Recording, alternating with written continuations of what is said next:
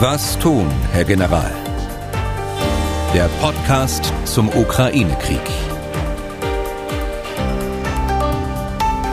Und dazu herzlich willkommen. Ich bin Tim Deisinger, Redakteur und Moderator bei MDR aktuell. Ein Podcast zum Ukraine-Krieg und allem, was direkt und indirekt damit zu tun hat. Vornehmlich natürlich geht es um die militärischen und militärpolitischen Aspekte, sei es die jeweils aktuelle Lage, der Zustand der ukrainischen und der russischen Armee, die Waffenlieferungen des Westens, die Reaktion der NATO auf den Krieg oder auch die Konsequenzen, die Deutschland für die Bundeswehr ziehen will. Eigentlich wollten wir uns ja heute ausführlich schon mit der Bundeswehr Bundeswehr beschäftigen, aber es gibt so viele andere Dinge auch zu bereden, so dass wir uns überlegt haben, wir machen das Thema Bundeswehr am Dienstag nächste Woche, konzentrieren uns heute eher mal auf die Geschehnisse vor Ort und die militärischen Konsequenzen, die die NATO zieht. Wir tun all das gemeinsam mit unserem Experten in diesem Podcast, Ex-General Erhard Bühler. Tara Bühler. Danke, Deisinger. Und äh, wir wollen natürlich auch versuchen, Ihre Fragen zu beantworten. Das kann ich nochmal sagen. Schicken Sie uns Ihre Fragen an ukraine.mdraktuell.de. Herr Büder, zunächst mal, Sie sind zurück aus Estland, haben sicher viele Gespräche geführt. Äh, es bleibt aber Ihre Einschätzung, dass man dort im Wesentlichen der Politik der NATO folgt, also kein direktes Eingreifen in den Krieg, keine Flugverbotszone, obgleich es diese Forderung ja auch in Estland gibt? Ja, ganz sicher ist es so. Die ähm, äh, in Estland ist natürlich auch große Besorgnis, wie auch bei uns, und äh, deutlich verstärkt eigentlich noch durch die Flüchtlinge, die jetzt über die Grenze kommen und durch die unmittelbare Betroffenheit. Estland liegt ja direkt an der russischen Grenze. Und äh, es ist aber nicht so, dass, es, dass sich Estland da in irgendeiner Weise singularisiert von den anderen NATO-Partnern, auch im Baltikum nicht. Äh, das, was wir beim letzten Mal besprochen haben, dass da Stimmen gibt, die äh, die NATO mehr äh, ins Spiel bringen wollen. Das sind Einzelmeinungen, das ist aber nicht generell so. Da, da Ganz im Gegenteil, eigentlich ist es sehr viel Zuversicht da, aufgrund der, der eindeutigen Ansage, das äh, NATO-Gebiet verteidigt wird und äh, das beruhigt auch die Bevölkerung. Mit dieser Einzelmeinung, da ging es ja konkret um einen estnischen General AD, äh, jetziger Parlamentsabgeordneter, äh, der spielte in der letzten Folge eine Rolle und der so vehement forderte, dass die NATO da direkt aktiv wird, beispielsweise mit einer sogenannten No-Fly-Zone. Sie hatten sich auch überlegt, ob sie nicht äh, gucken, ob sie mit dem auch mal sprechen können. Äh, haben Sie es geschafft oder? Nein, habe ich nicht geschafft, weil er in Tallinn war und ich in Tartu.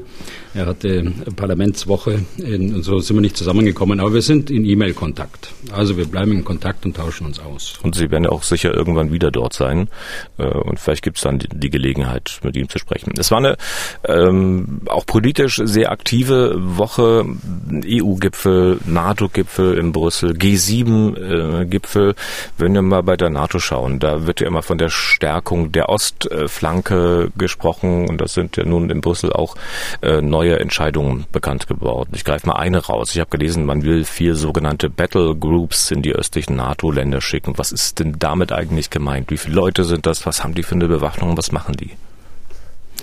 Ja, also vielleicht darf ich einen, eine Information, die mich auch überrascht hat, äh, von gestern nochmal hervorheben.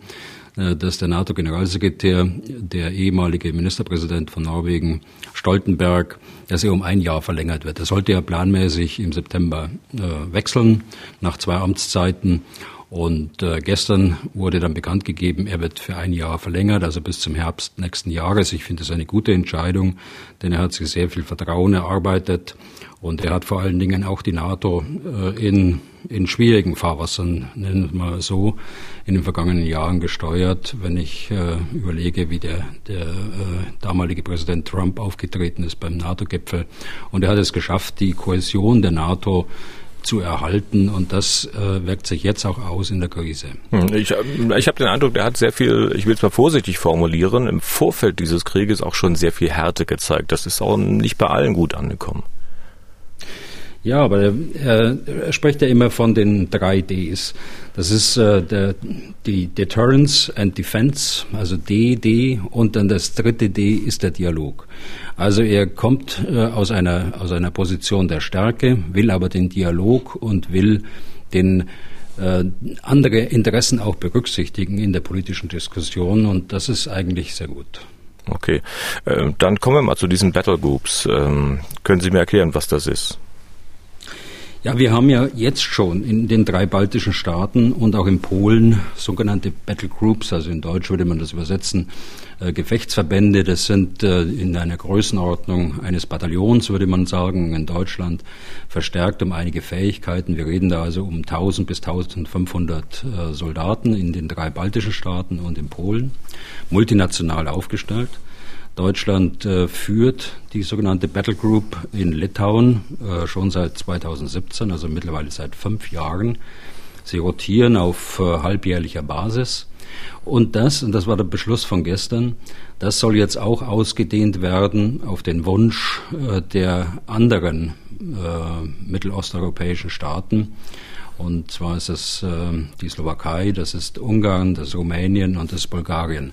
Auch dort wird man solche Elemente stationieren, die äh, zur Abschreckung da sind und vor allen Dingen dazu da sind, zu signalisieren, dass äh, ein Angriff auf Bulgarien, auf Rumänien, Ruma, äh, Ungarn oder Slowakei automatisch auch den, ein Angriff wäre auf die NATO und dadurch den NATO-Bündnisfall äh, auslösen würde. Mhm. Die Entscheidung ist gestern getroffen worden. Um wie viele Leute geht es denn da? Ja, ich, ich sage, ähm, so eine Battlegroup etwa 1500 Soldaten. In der Regel ist der Kern ein äh, Kampfbataillon und dieses Kampfbataillon wird dann unterstützt durch Artillerie, äh, durch Pioniere und andere militärische Fähigkeiten, die das Bataillon braucht.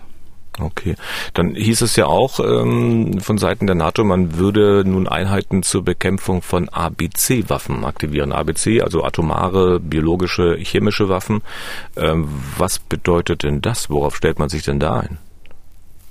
Also einer der, der Beschlüsse, die dann verkündet worden sind, ist, dass man die Krisenreaktionsmaßnahmen, äh, so nennt man das auf Deutsch übersetzt, ähm, anwendet, nämlich den Schutz vor, vor ABC-Kampfmitteln.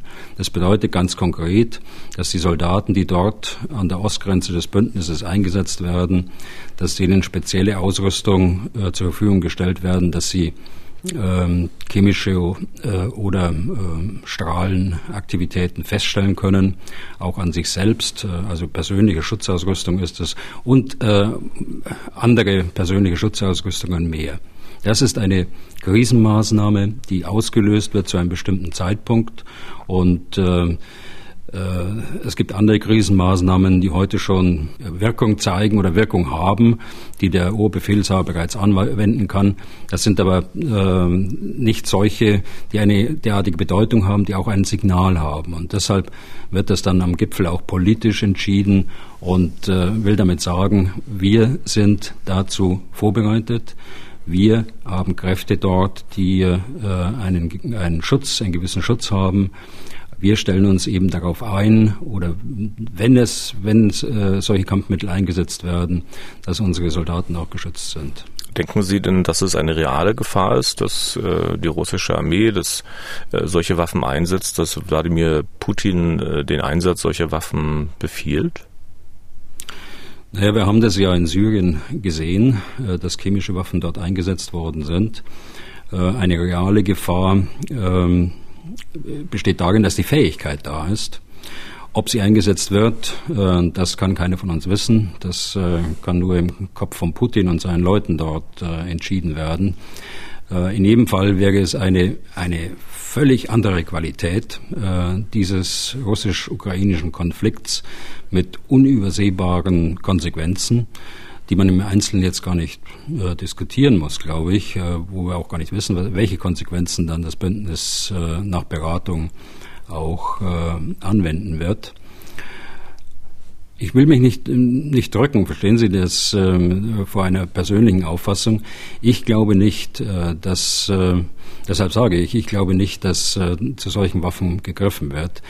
Äh, Russland würde sich noch mehr isolieren. Und ich kann mir auch vorstellen, dass äh, diese fünf Staaten, die heute noch äh, quasi der russischen, auf der russischen Seite äh, stehen, wenn man die UN-Resolution ansieht von gestern, dass sie sich auch dagegen wenden würden. Und da ist insbesondere China eben auch zu nennen, aber auch andere, die sich enthalten haben, würden äh, dort auf die Seite des Westens schwenken. Also äh, Putin wäre endgültig dann völlig isoliert. Hm. Und das ist schwer, ist natürlich so eine Einschätzung zu geben, das wissen wir alle. Ähm, die allermeisten haben ja nicht dran geglaubt, dass dieser Krieg tatsächlich ähm, beginnen wird oder dass er am 24.02. oder wann auch immer gestartet wird.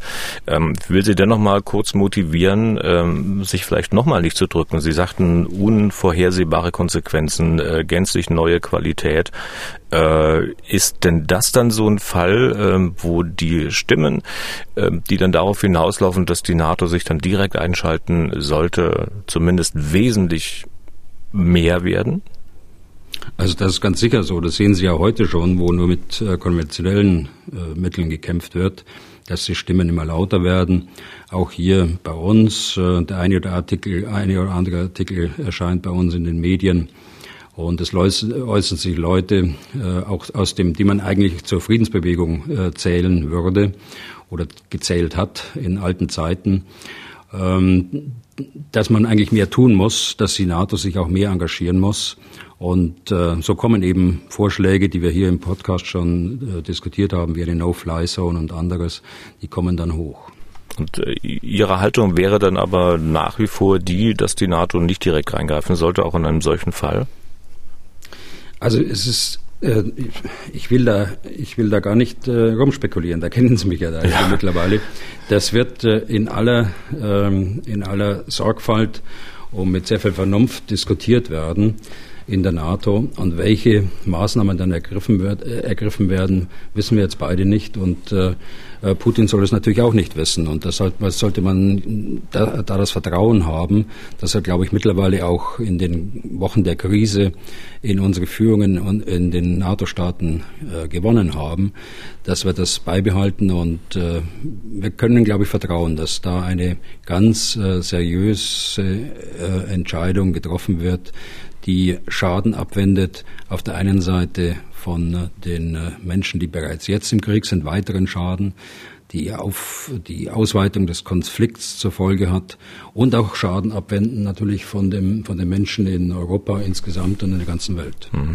Und dann gibt es so Meldungen, die in der Summe ja bei vielen schon jetzt ein komisches Gefühl auslösen sicher bei vielen auch nicht, aber es gibt eine ganze Reihe von Menschen, die insoweit voll dabei sind, dass sie sagen, also gut, wir müssen dem Putin jetzt äh, Stärke und Härte demonstrieren mit allem, was dazugehört. Andere machen sich da eher Sorgen. Ich sag mal nur, die USA schicken einen Flugzeugträger samt der ganzen äh, Begleitschiffe ins Schwarze Meer. Die Franzosen lassen mittlerweile drei ihrer großen U-Boote mit Atomraketen auf längere Tauchfahrt gehen. Was löst dann das bei Ihnen aus? Eher Beruhigung oder eher Besorgnis? Also ich weiß das nicht. Ich kenne diese Meldung nicht, äh, dass da ein Flugzeugträger ins Schwarze Meer gesandt wird. Äh, ich weiß das nicht. Ich halte es für unwahrscheinlich. Aber solche Maßnahmen, wie auch die, die Franzosen jetzt treffen, das hat das Bündnis ja beschlossen äh, mit der Aktivierung der NATO Response Force. Das war ja schon vor einer Woche oder zwei Wochen, dass die NATO Response Force in eine hohe Alarmbereitschaft versetzt worden ist und sie in ähm, äh, Räume, was jetzt die, die Marine angeht, in Räume äh, gesandt werden, wo sie den Konflikt überwachen können, äh, wo ihre Radargeräte äh, äh, den Konflikt auch aufzeichnen können, im Grunde genommen, und äh, wo sie abschreckend bereitgestellt werden für alles, was da auf uns zukäme. Okay, dann schauen wir auf die aktuelle Lage.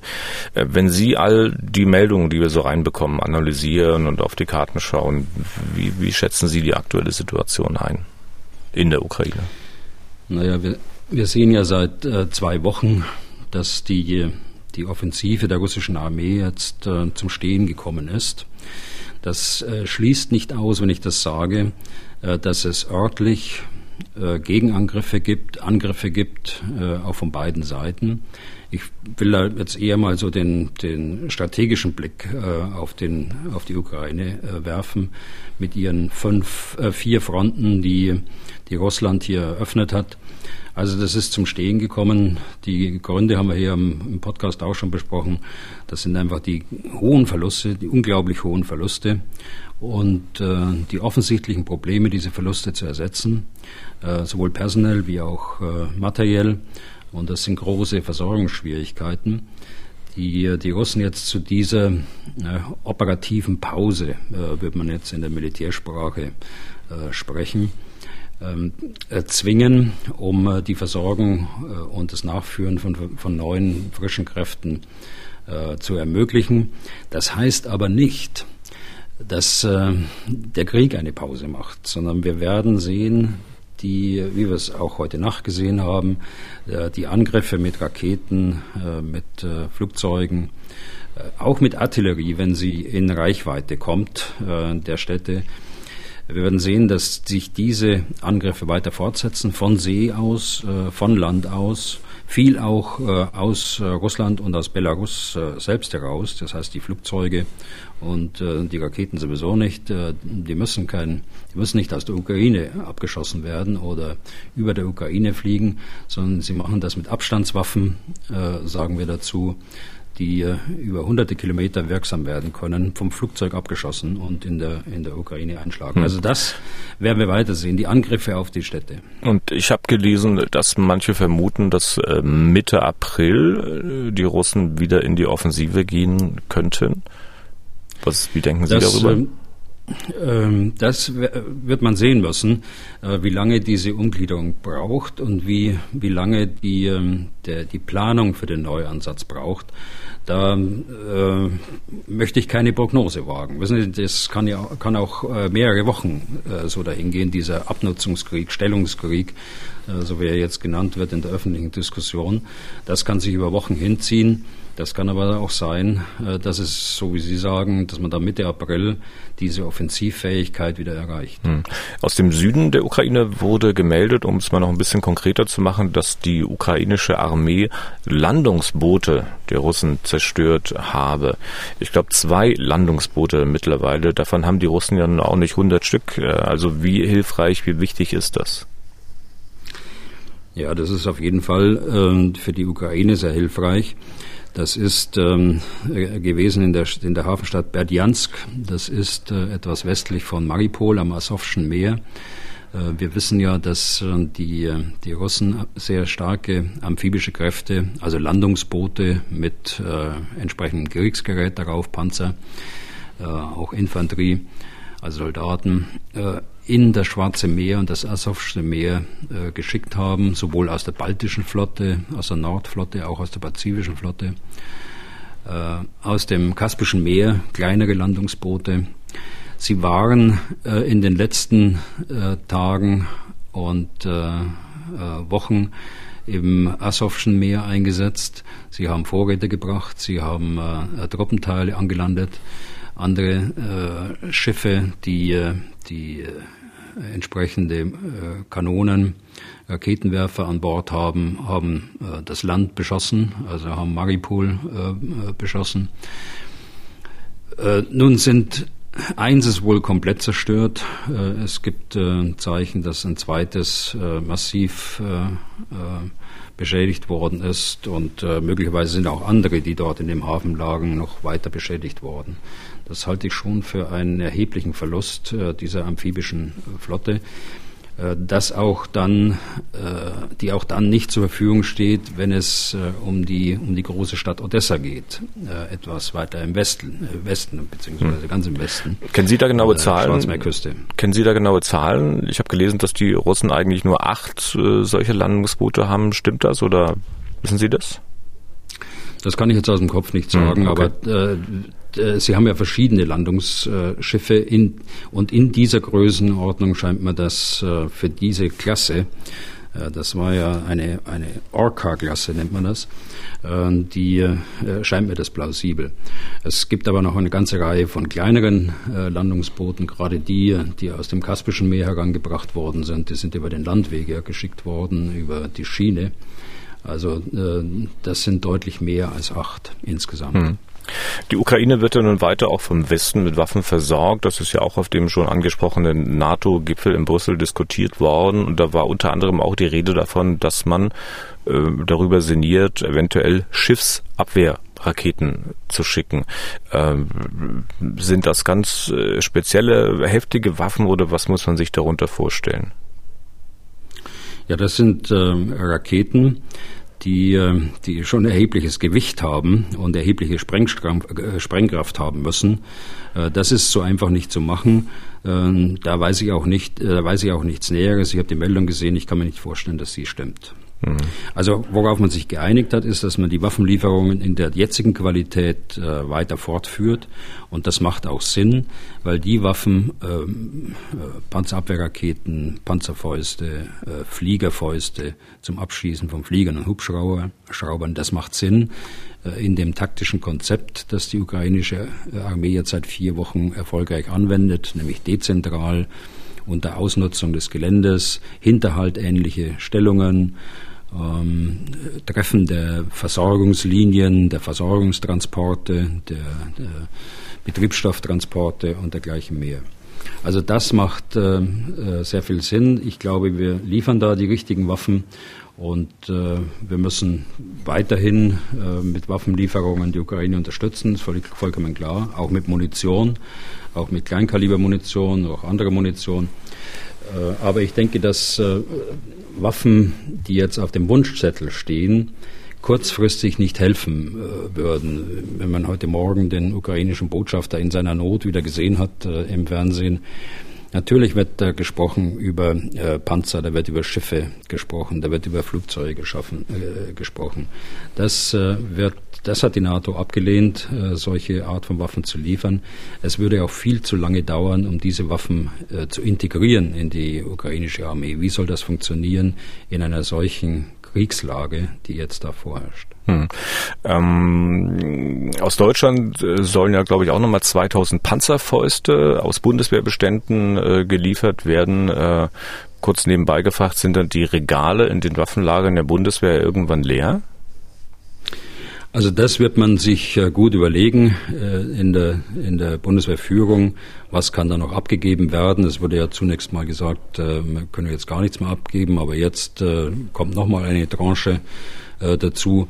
Ich will da jetzt nicht über Zahlen sprechen, was die Bundeswehr hat. Und, aber ich vertraue darauf, da wird da wird äh, gründlich überlegt worden sein, mhm. ob man sich diese, ob man diese Waffen mal noch abgeben kann. Ich will es gar nicht so ausführlich machen, aber es, äh, wenn man die Zahlen vergleicht, die andere NATO-Länder an die Ukraine liefern und die aus Deutschland äh, in die Ukraine gehen, stellt man fest, dass andere Länder mit deutlich kleineren Armeen deutlich mehr Waffen liefern als Deutschland. Äh, wie, wie kann denn das sein? Wieso können die mehr und wir können nur weniger? Können Sie mir ein Beispiel geben, Herr Deisinger? Schweden habe ich gehört, dass die, ähm, was nicht, doppelt so viele äh, Panzerfäuste oder ähnliche Dinge liefern wie, wie Deutschland. Also ich glaube, Deutschland äh, hat äh, sehr viel gemacht. Deutschland hat sehr viel finanzielle Unterstützung auch geleistet, darf man nie vergessen. Und alles, was die äh, Europäische Union beschließt, äh, sind 25 Prozent etwa davon sind deutsche Steuergelder. Also hier ist eine ganze Menge äh, gemacht worden und auch eine ganze Menge jetzt auch zugesagt worden hinsichtlich des Wiederaufbaus. Und ähm, äh, Deutschland hat eine ganze Liste von, von Waffen, Sie hatten es ja vorhin aufgezählt, bereits an die Ukraine geliefert. Ich glaube nicht, dass wir da äh, so weit hinter anderen zurückliegen. Okay. Äh, nächstes Thema. Es gab gestern mal eine Meldung äh, der britischen Zeitung Daily Mail, die beruft sich auf einen ukrainischen Journalisten und zwar soll ein russischer Soldat einen vorgesetzten Oberst, ein Name wurde da auch genannt, nämlich äh, Juri Medvedev, äh, der soll den mit einem Panzer überfahren haben, aus Wut über die schweren Verluste seiner Einheit. Angeblich ist die Hälfte der Soldaten entweder tot oder verwundet. Wenn Sie so eine Meldung lesen oder hören, wie ordnen Sie die ein? Ist das jetzt Ausdruck für die äh, miserable Moral in der Truppe oder ist das irgendein Irre, den es halt in jeder Armee auch in Friedenszeiten geben kann? Das ist jetzt eine Einzelmeldung, da wissen wir nicht, ob das äh, tatsächlich so abgespielt hat, was die Motive sind. Mhm. Aber diese Einzelmeldungen häufen sich und sie geben ein Bild. Und äh, sie geben ein Bild, dass äh, der Widerstand bei den russischen Soldaten ganz offensichtlich wächst, äh, dass die Moral äh, ganz deutlich sinkt.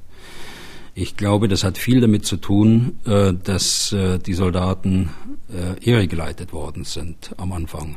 Und das hat man ja auch gesehen, und auch das haben wir schon mal besprochen, diese, diese vielen taktischen Fehler, die hier gemacht worden sind, ganz offensichtlich, weil man gar nicht wusste, auf welchen Konflikt man sich da einlassen muss.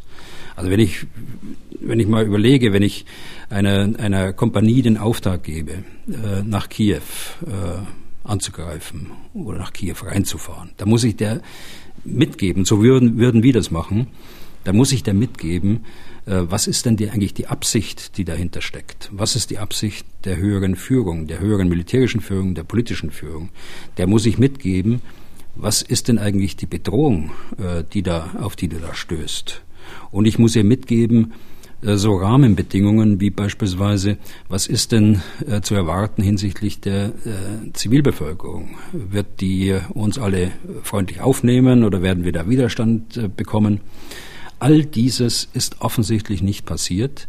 Man hat äh, die taktischen Führer vor Ort, die Kompaniechefs, die Bataillonskommandeure, ganz offensichtlich im Unklaren gelassen, was da auf, sich zu, äh, was da auf sie zukommt. Das resultiert in den in hohen Verlusten, die sie hatten. Auch diese Bilder haben wir gesehen, wo Drohnen ganze Kompanien ausgelöscht haben. Und äh, diese Verluste schlagen dann natürlich auch in die, in die Kampfmoral hm. äh, zurück. Zwischen sieben und 15.000 russische Soldaten sollen wohl getötet worden sein. Und irgendjemand in der NATO hat auch mal hochgerechnet und gesagt, also wenn man mal in die Geschichte guckt und aufgrund der historischen Erfahrungen das dann hochrechnet, also wie ist das Verhältnis von toten Gefangenen und Verwundeten, äh, dann äh, käme man darauf, dass die Gesamtausfälle der russischen Armee bislang zwischen 30 und 40.000 liegen äh, könnte. Halten Sie das für realistisch? Das sind aber die Verwundeten eingerechnet. Ja, ja. Und äh, es sind die eingerechnet, die sie, äh, die sie verloren haben durch Dissertation. Auch äh, hier gibt es ja entsprechende Meldungen wobei das weniger sein dürften als die Verwundeten.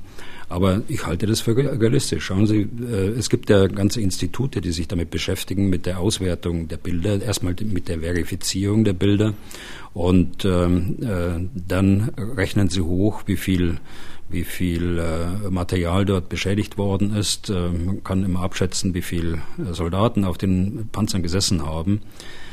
Ähm, und so kommen äh, dann plausible Zahlen heraus, die dann in diesem Spektrum liegen, die Sie gerade genannt haben. Wobei ich tatsächlich sage, also 7000 ist sicher die untere Grenze. Wir hören ja von, von äh, Weißrussland, äh, auch vom, vom Roten Kreuz dort, dass es dort erhebliche Schwierigkeiten gibt, mit den Verlusten, mit den russischen Verlusten auch umzugehen. Wenn wir auf die Toten speziell mal zu sprechen kommen, CNN berichtet davon, dass viele gefallene russische Soldaten einfach liegen gelassen werden. Der Gouverneur der Region rund um Mykolaiv, das ist im Süden, ich glaube, da so 70, 60 Kilometer östlich von Odessa, äh, der hat angeblich von hunderten Leichen gesprochen, die da einfach so rumliegen. Er hat seine Landsleute aufgerufen, dabei zu helfen, sie zu bergen. Macht man das so im Krieg? Gefallene einfach liegen lassen? Also wir waren Gott sei Dank äh, beide noch nicht im Krieg, Herr Deisinger, und wir wollen es auch nicht erleben. Aber das äh, ist ein Weltbild und ein Menschenbild, äh, das nicht zu unserem passt. Äh, auch das würde ich jetzt mal für uns beide sagen und das dehne ich aus auf den Westen. So kann man nicht mit den Menschen umgehen. So kann man nicht mit denen umgehen, die dann ihr Leben lassen müssen für einen verbrecherischen Krieg. Auch dann nicht. Und ähm, Auf der anderen Seite äh, ist es auch so eine Meldung, die kann man immer schwer verifizieren, aber deshalb schließe ich da immer an, wenn es so sein sollte, dann, äh, dann bin ich der Meinung, das passt nicht zusammen mit unserem Menschenbild und unserem Weltbild. Hm. Gibt es da eventuell auch so zu sagen Regeln im Krieg? Wir hatten über solche Regeln ja schon gesprochen. Äh, Regeln im Krieg, also dass man der Gegenseite dann möglicherweise auch die Möglichkeit einräumt, bleibt Leichen zu bergen? Ja, so ist es.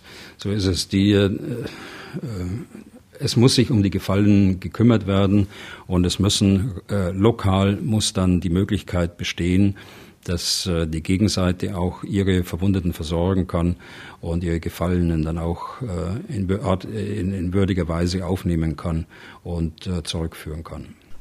Okay, dann nochmal kurz eingeschoben, Stichwort Regeln des Krieges. In Folge 4 haben wir das so ein bisschen näher besprochen. Da ging es auch um Kriegsverbrechen, die Soldaten an Zivilisten begehen. Soldaten dürfen ja nur Soldaten bekämpfen.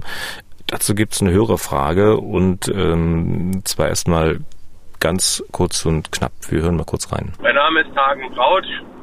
Was bedeutet es, wenn Präsident Zelensky Zivilisten zum Kampf auffordert? Dankeschön. Ja, und was ist dann, wenn Zivilisten russische Soldaten erschießen und die sich dann gegen Zivilisten verteidigen würden? Sind das dann auch Kriegsverbrechen? Also man muss da, glaube ich, unterscheiden. Die Frage ist natürlich eine, eine sehr gute von Herrn Pautsch. Die äh, Zelensky fordert ja seine eigenen Landsleute zum Widerstand auf. Äh, das ist ein politischer Widerstand, Demonstrationen und dergleichen mehr. Das ist jetzt nicht gemeint. Wir meinen jetzt dass äh, Zivile sich quasi zu den Waffen melden. Und äh, hier sieht das humanitäre Völkerrecht äh, folgende Regelung vor. Das ist äh, statthaft. Allerdings derjenige, der sich dann bewaffnet, der muss seine Waffe offen tragen und äh, ist kombatant in dem Moment. Das heißt, der äh, Gegner kann ihn, und das ist dann entsprechend der, den Regeln des Kriegsvölkerrechts, der Gegner kann ihn auch bekämpfen, wenn er seine Waffe offen trägt und sich dadurch als Kombatant dann ausweist. Hm. Ich habe dann auch mit Herrn Prautsch telefoniert, jetzt im Vorfeld der heutigen Folge. Ihn hat er mir erzählt, ihn treibt er unter anderem eine Geschichte um, die er gehört hat, über ein paar Ecken natürlich, also nicht nachprüfbar. Danach, ich sag's mal kurz, seien auch 16, 17-jährige Jungs dem Aufruf der Landesverteidigung zur Landesverteidigung gefolgt, hätten Molotow-Cocktails gebastelt und die dann auf russische Panzer oder ähnliche Dinge geworfen. Kurzum, um es mal bildlich zu machen, der Panzer dreht dann den Turm, feuert auf die Angreifer. Das Ergebnis sind tote 16, 17-jährige Ukrainer. Völlig klar, dass die Russen dort nichts zu suchen haben die Jungs erschossen haben. Nichtsdestotrotz fragt äh, sich Herr Brautsch, ob es wirklich verantwortbar ist. Also wenn ukrainische Führungskräfte solche Aufrufe tätigen, ob nun Bürgermeister, Präsident oder wer auch immer. Wie sehen Sie das? Hm. Also klar ist, äh, dass ein Angriff gegen Zivile und erst recht gegen Jugendliche äh, äh, nicht geführt werden darf. Auch das haben wir ja schon mal festgestellt. In dem Augenblick aber, in dem sich der 17-Jährige einen Molotow-Cocktail bastelt und ihn gegen einen Panzer einsetzt oder gegen russische Soldaten einsetzt, macht er sich zum Kombatanten. Das ist auch klar. Denn der Panzerkommandant kann nicht unterscheiden. Ist er 17, ist er 18, ist er 19? Er, für ihn ist das ein Kompetent. Und insofern ist der Angriff auf ihn oder die Abwehr des Angriffes ist äh, legitim. Nun ist zielt die Frage ja äh, auch ab, äh, ist es, ist es äh, richtig, dass man, äh, dass man junge Leute dazu ermutigt, äh, ja quasi in, in fast selbstmörderischer Absicht dort sowas zu tun. Äh, ich habe mich auch gewundert über diesen, über diesen Aufruf, äh, der da gemacht worden ist, wobei ich nicht unterstellen will, dass ähm, damit auch Kinder und Jugendliche gemeint sind. Das ist nicht der Fall. Äh, das glaube ich ganz bestimmt, sondern äh, die, die äh, zielten auf die auf Erwachsene, auf Männer ab äh, in erster Linie. Sie dürfen ja auch das Land nicht verlassen und äh, sie greifen zu allen Mitteln. Wir sehen das ja, sie greifen zu Barrikaden und äh, wenn sie keine, keine Handwaffe haben, äh, dann basteln sie Molotow-Cocktails. Aber äh, ich würde alles dran setzen, dass äh, Kinder und Jugendliche nicht dem, dem Beispiel dann ihrer Eltern auch nachkommen. Okay.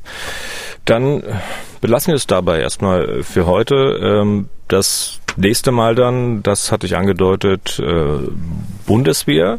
Ein bisschen ausführlicher. Das Klagen über deren Zustand ist ja schon seit langem zu hören. Nun hat ja der Bundeskanzler nach Beginn der russischen Invasion in der Ukraine diese Klagen offenbar auch wirklich erhört und gesagt, also wir legen jetzt einmalig 100 Milliarden Euro auf den Tisch, machen uns dann davon die Bundeswehr, die wir brauchen. Ich will zum Schluss mal ein bisschen provozieren fragen, als Ausblick auf äh, die nächste Folge hier im Podcast. Waren Sie denn eigentlich irgendwann mal froh, dass Sie ein NATO-General waren, also im Brunsum gedient haben, so dass Sie das Trauerspiel in Deutschland nicht mehr mit anziehen mussten? Ach, das ist kein Trauerspiel, äh, muss ich sagen, Herr Deisinger, denn ähm, es, es ähm, es gibt durchaus die moderne Bundeswehr. Es gibt ähm, gut ausgerüstete Verbände, wir haben allerdings in den letzten Jahren haben wir den Schwerpunkt zu sehr gesetzt in, auf die Auslandseinsätze und haben die breite Bundeswehr dadurch für ihre Aufgabe Landes- und Bündnisverteidigung nicht entsprechend äh, ausgerüstet. Aber ich kann Ihnen sagen, für uns hat die Zeitenwende nicht jetzt äh, 2022 äh, begonnen.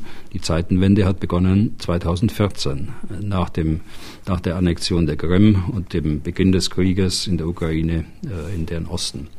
Und äh, schon damals war klar, und das sagt auch das Weißbuch 2016 äh, geschrieben, die Landes- und Bündnisverteidigung muss wieder gleichwertig zu allen anderen Aufträgen der Bundeswehr sein.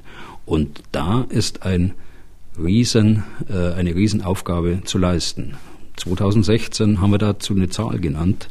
Äh, diese Zahl war 130 Milliarden Nachholbedarf für die nächsten zehn Jahre. Also so, äh, so mh, mm, überraschend äh, kam das eigentlich nicht für mich, sondern es ist eigentlich jetzt eine Bestätigung des jahrelangen Drängens, die Bundeswehr für den Auftrag, den die Verfassung für die Bundeswehr vorsieht, nämlich die Landesverteidigung auch entsprechend auszurüsten. Aber das können wir gerne in der nächsten Woche vertiefen. So machen wir das. Damit sind wir also durch für heute. Wenn Sie Fragen haben, die wir hier beantworten können, dann schreiben Sie an ukraine.mdraktuell.de. Was tun, Herr General, gibt es auf mdr.de in der ARD Audiothek, bei Spotify und überall da, wo es sonst noch Podcasts gibt. Danke, Herr Bühler, für heute. Wir hören uns am Dienstag wieder. Gerne, Herr Deisinger. Bis Dienstag. Was tun, Herr General? Der Podcast zum Ukraine-Krieg.